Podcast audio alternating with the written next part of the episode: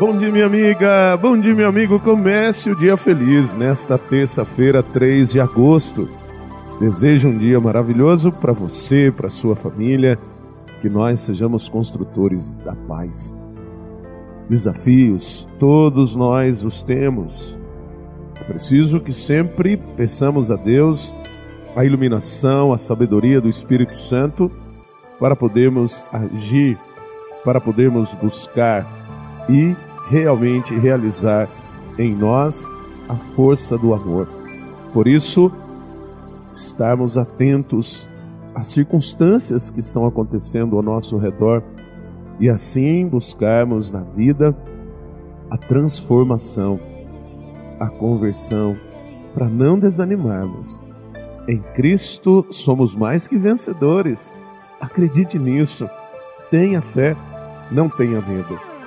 O evangelho de hoje está em Mateus, capítulo 14, versículos de 22 a 36.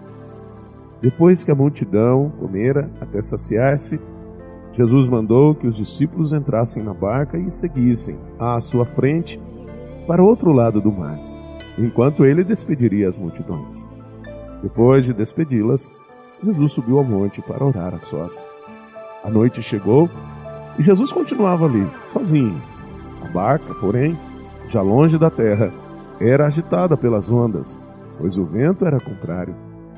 Pelas três horas da manhã, Jesus veio até os discípulos, andando sobre o mar. Quando os discípulos o avistaram andando sobre o mar, ficaram apavorados e disseram: É um fantasma! E gritaram de medo. Jesus, porém, logo lhes disse: Coragem, sou eu, não tenhais medo.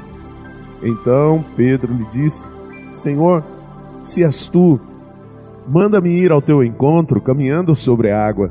E Jesus respondeu: Vem. Pedro desceu da barca e começou a andar sobre a água em direção a Jesus.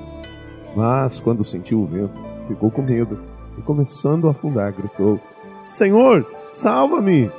Jesus logo estendeu a mão, segurou Pedro e lhe disse: Homem fraco na fé, por que duvidaste? Assim que subiram na barca, o vento se acalmou. Os que estavam na barca prostraram-se diante dele, dizendo: Verdadeiramente, tu és o Filho de Deus. Após a travessia, desembarcaram em Genezaré. Os habitantes daquele lugar reconheceram Jesus e espalharam a notícia por toda a região. Então levaram a ele todos os doentes e pediam que pudessem, ao menos, tocar a barra de sua veste. E todos os que a tocaram ficaram curados. Minha amiga, meu amigo, é muito importante nós percebermos, como eu disse no início, temos desafios, mas é importante confiarmos em Deus. Sim, temos consciência da nossa capacidade, mas não sabemos tudo, não temos domínio de tudo. Por isso não podemos ser aventureiros, mas pessoas conscientes da sua capacidade, do seu potencial por isso, peçamos a Deus que nos dê sabedoria. Reze comigo. Pai nosso que estais nos céus, santificado seja o vosso nome. Venha a nós o vosso reino. Seja feita a vossa vontade, assim na terra como no céu. O pão nosso de cada dia nos dai hoje. Perdoai-nos as nossas ofensas assim como nós perdoamos a quem nos tem ofendido. E não nos deixeis cair em tentação, mas livrai-nos do mal. Amém. Ave Maria, cheia de graça, o Senhor é convosco.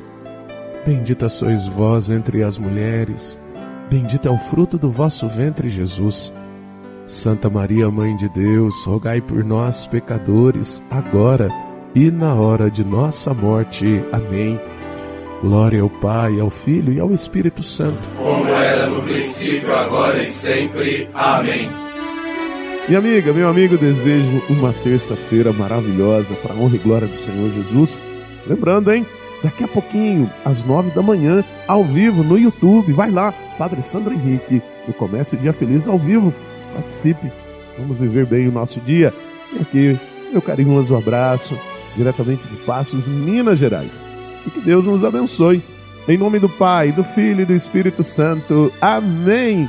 Um beijo no seu coração.